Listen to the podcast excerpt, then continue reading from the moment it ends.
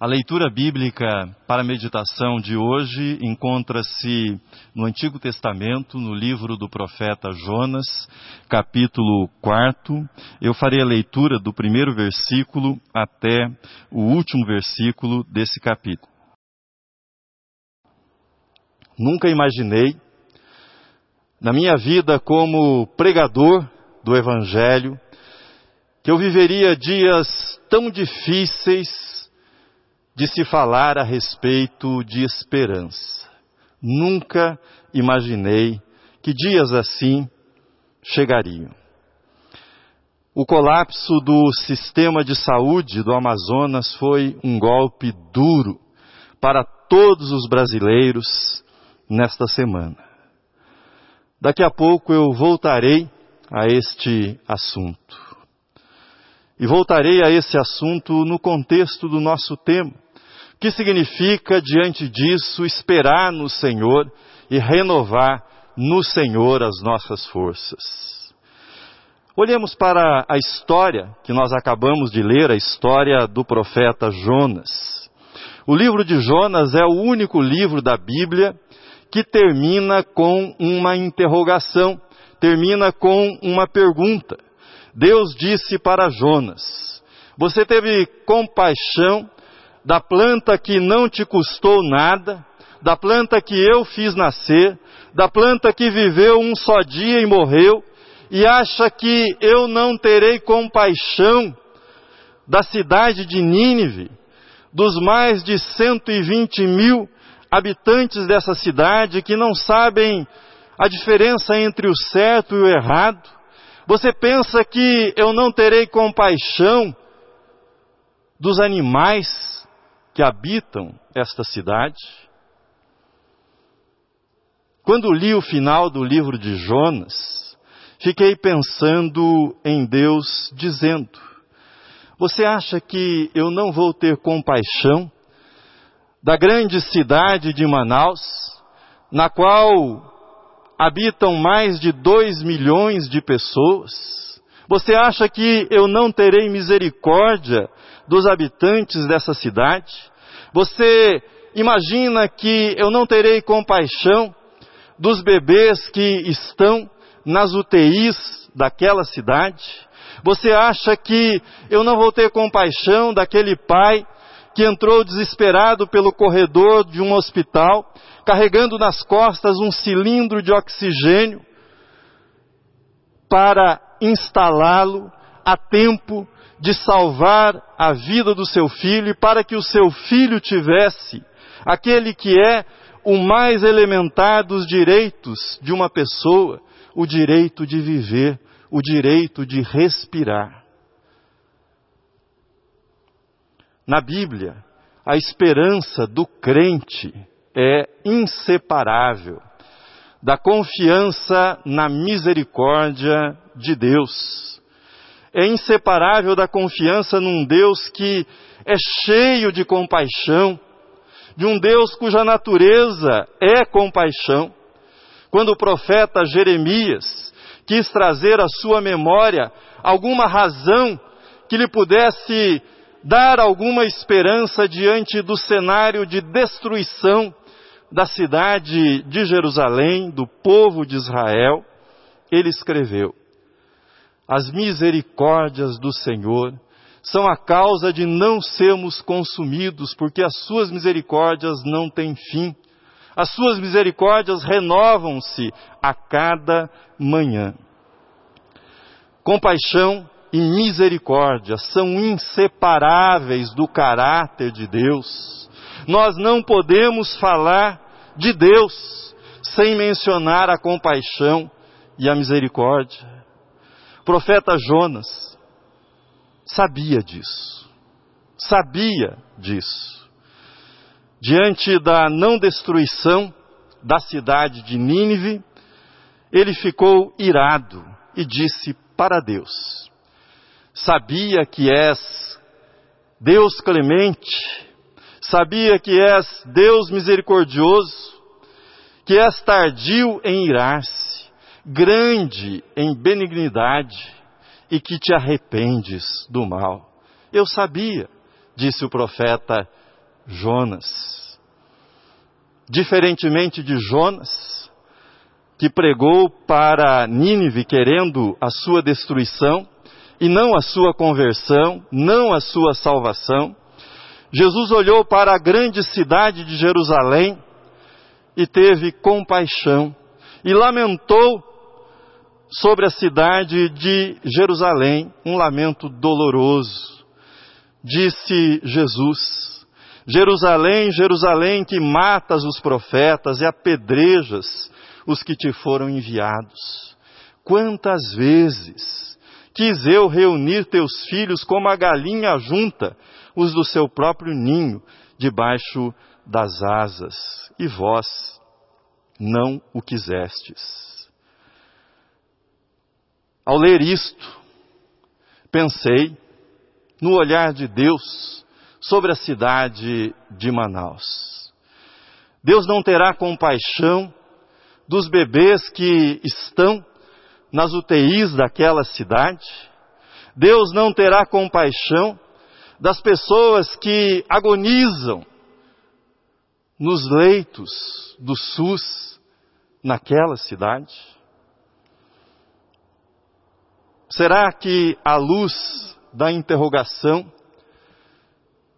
da interrogação que Deus dirigiu a Jonas, teremos nós a coragem de blasfemar o nome de Deus, formulando frases do seguinte tipo: essas pessoas morreram porque Deus quis. É assim mesmo. Afinal, todos vão morrer um dia. Isso não é fé. Isso não é cristianismo. Isso não é doutrina cristã. Você sabe o que é isso? É filosofia do cangaço. Filosofia de cangaceiro. Esse tipo de atitude me faz lembrar o argumento do cangaceiro na obra de Ariano Suassuna, O Alto da Compadecida, quando o cangaceiro é questionado sobre a sua responsabilidade nos crimes que cometeu, nas mortes das pessoas, ele prontamente responde tentando racionalizar, justificar a sua responsabilidade, ou melhor, livrar-se da responsabilidade. Ele diz: Não, moço, não, eu não mato ninguém. Quem mata é Deus. Eu, eu só puxo o gatilho. Mas quem mata é Deus. O Deus da Bíblia é o Deus da compaixão. O Deus da Bíblia é o Deus da misericórdia. O Deus da Bíblia, ele não quer a morte, ele quer a vida.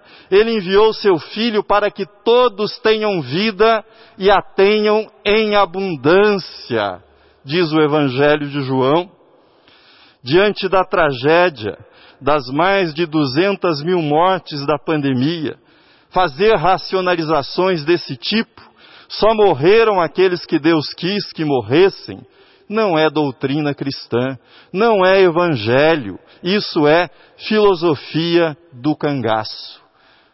Eu não mato ninguém, eu só puxo o gatilho, quem mata é Deus é transferir a responsabilidade humana para Deus. Mas voltemos para Jonas.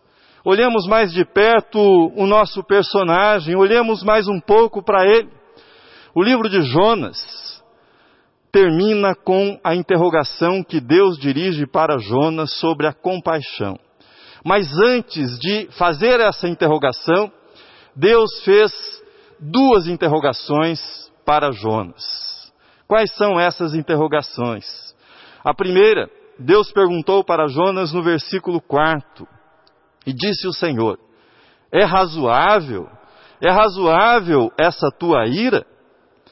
Sabe o que Jonas respondeu? Nada.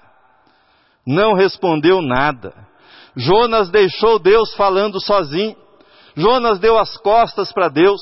Jonas saiu da cidade. Jonas assentou-se num ponto em que ele pudesse olhar para a cidade torcendo para que Deus mudasse os seus planos, para que Deus deixasse de ser compaixão e misericórdia, para que Deus destruísse aquela cidade. Foi isso que Jonas fez.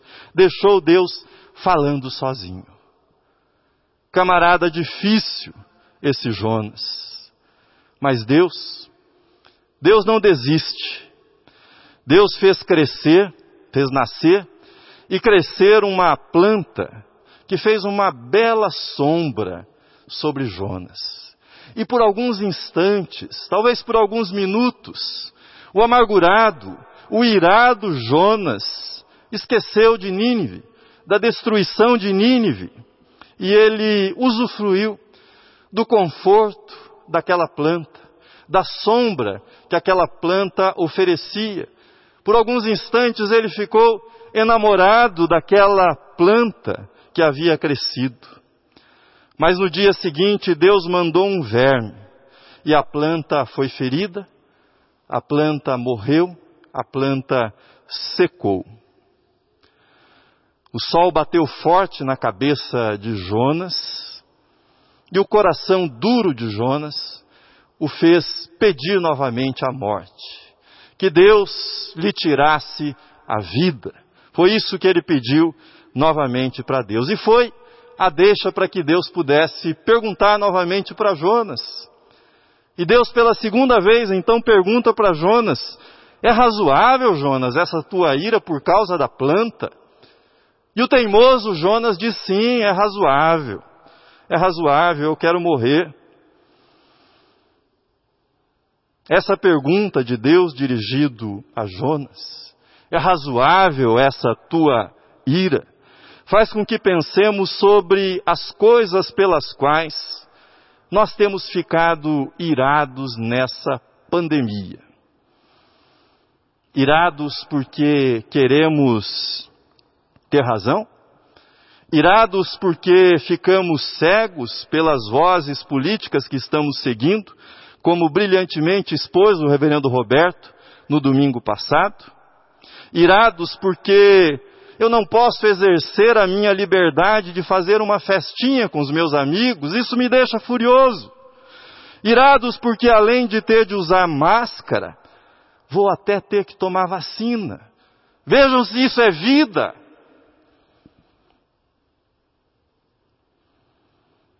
Em nome do Senhor, eu lhe digo.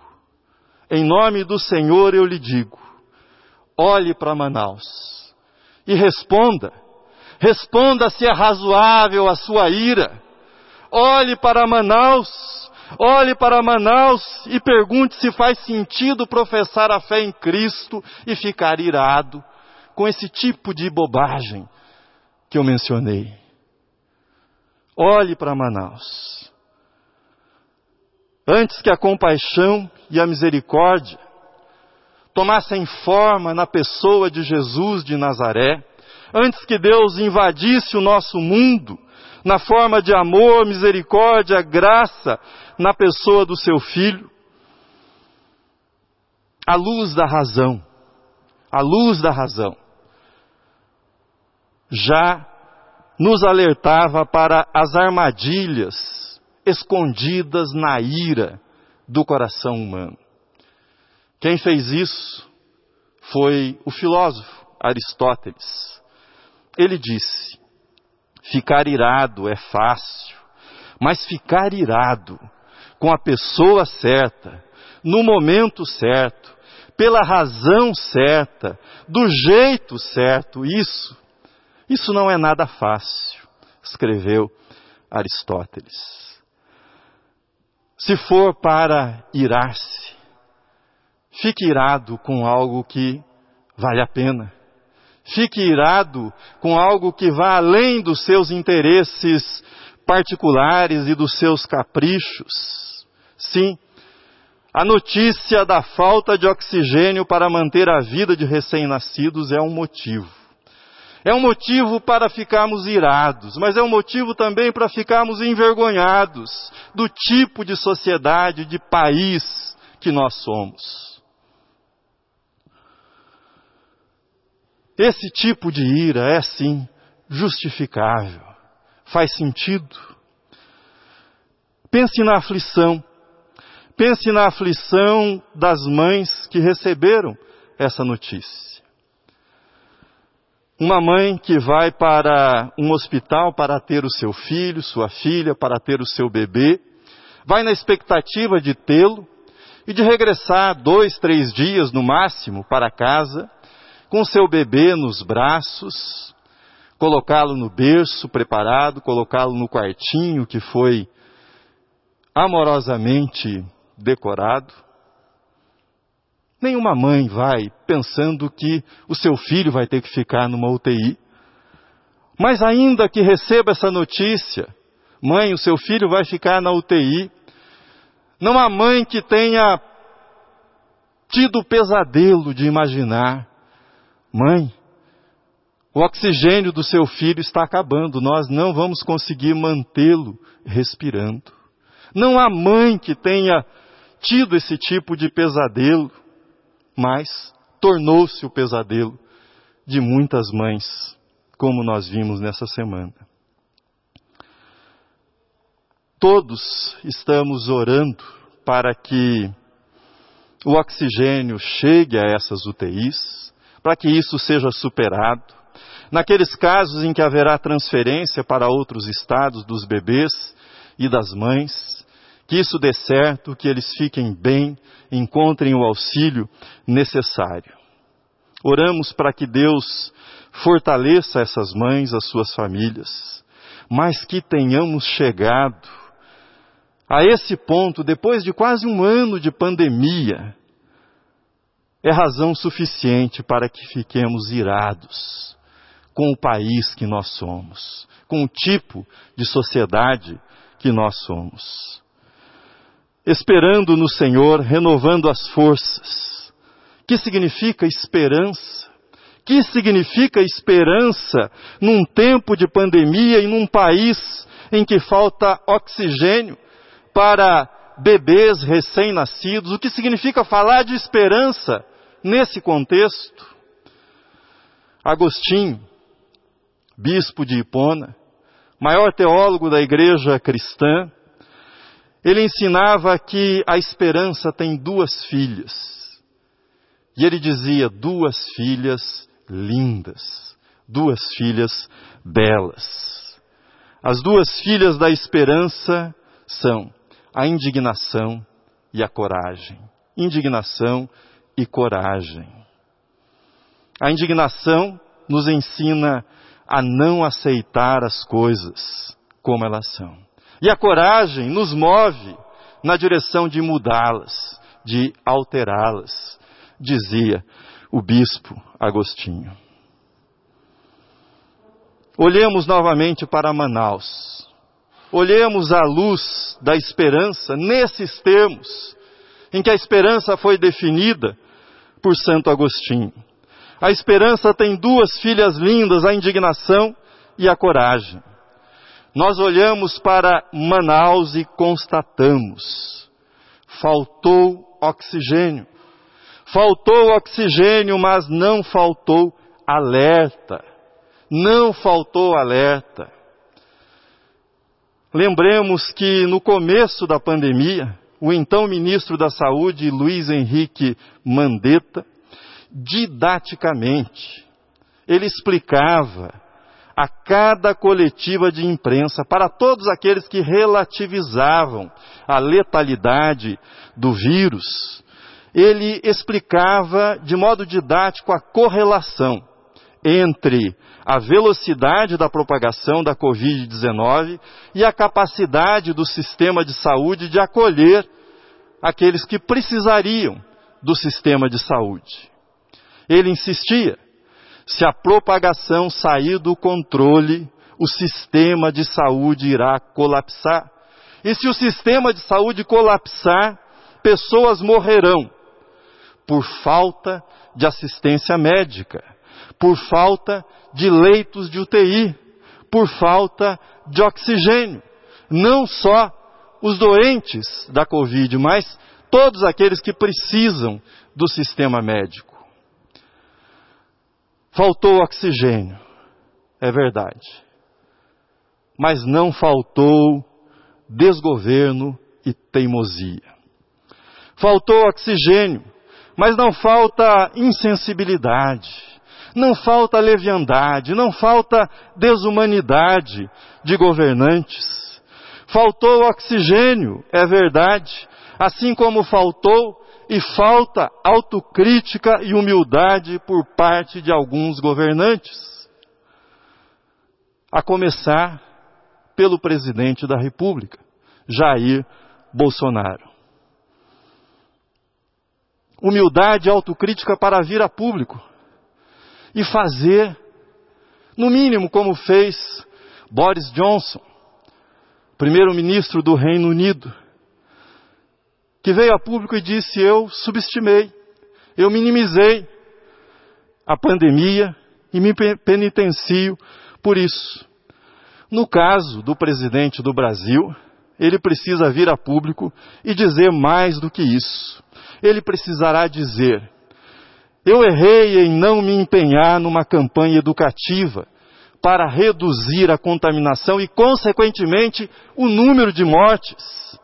Eu errei ao inviabilizar a permanência no Ministério da Saúde de médicos e ao colocar no Ministério da Saúde um general que não entende nada de saúde. Eu errei. Eu errei não entrando mais cedo na corrida da vacina. Eu errei não tendo feito isso. Eu errei ao dizer que era só uma gripezinha. Eu errei ao falar algum tempo que já estava indo embora, já estava terminando essa pandemia. Eu errei. A Bíblia ensina que nós devemos orar pelos nossos governantes, nós devemos orar pelas nossas autoridades, e eu faço isso. E eu oro nesse momento para que o presidente da República tenha decência a decência de assumir os seus erros no tema da condução da pandemia. Tenha essa decência de assumir os seus erros e que, ao fazê-lo, vidas sejam poupadas. Vidas sejam poupadas ainda. Só ele, ele, os seus ministros, todos os deputados, todos aqueles que têm minimizado, todos aqueles que têm dado mau exemplo, incentivando pessoas a assumirem comportamentos que facilitam a propagação do vírus e a perda de vidas. Governadores, prefeitos, todos aqueles que estão investidos de mandato pelo meu voto e pelo seu voto. A minha oração é para que os nossos políticos parem de pensar na próxima eleição. Parem de pensar em 2022 e se dediquem. E se dediquem e pensem e trabalhem como vencerão a Covid-19, em como farão para que menos pessoas morram nesse país. Essa é a minha oração aos irmãos que, nesse contexto da pandemia, foram seduzidos, ficaram inebriados por certa versão idolátrica das liberdades individuais, e estão irados porque preferiam ignorar o vírus, preferiam ignorar a pandemia e as suas consequências, Aqueles que estão irados porque acham que todos os cuidados não passam de exagero, eu peço encarecidamente. Olhem para Manaus. Olhem para Manaus. Olhem para Manaus e pergunte para si mesmo: é razoável essa minha ira? Olhem para Manaus e perguntem para si mesmos: eu estou irado pelas razões corretas? Eu estou irado pelas razões pelas quais Deus fica irado? Não coloque, meu irmão, minha irmã, não coloque a liberdade individual no altar da idolatria egocêntrica. Não, esse não é o lugar, esse não é o habitat da liberdade individual tal qual ela foi concebida por Deus. O lugar da liberdade, o contexto da liberdade é a ética do amor, é a ética da comunidade. Como bem escreveu o apóstolo Paulo, a orientar a igreja de Corinto, que estava dividida, brigando por diferentes opiniões. Paulo disse: Todas as coisas são lícitas, mas nem todas convêm. Todas são lícitas, mas nem todas edificam. Ninguém busque, ninguém busque o seu próprio interesse, sim o do seu próximo. Termino. Comecei dizendo que nunca foi, nunca foi tão difícil em minha vida como pregador falar sobre esperança como nessa semana, como nesse domingo, domingo doloroso, difícil.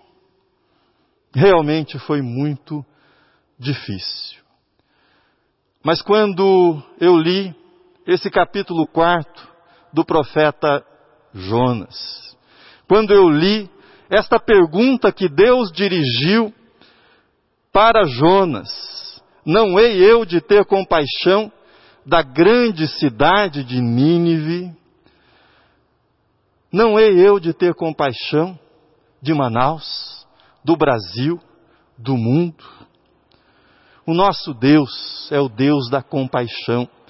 O nosso Deus é o Deus da misericórdia, é o Deus da segunda chance, é o Deus da vida e não da morte. Esse é o nosso Deus, é o Deus no qual nós acreditamos.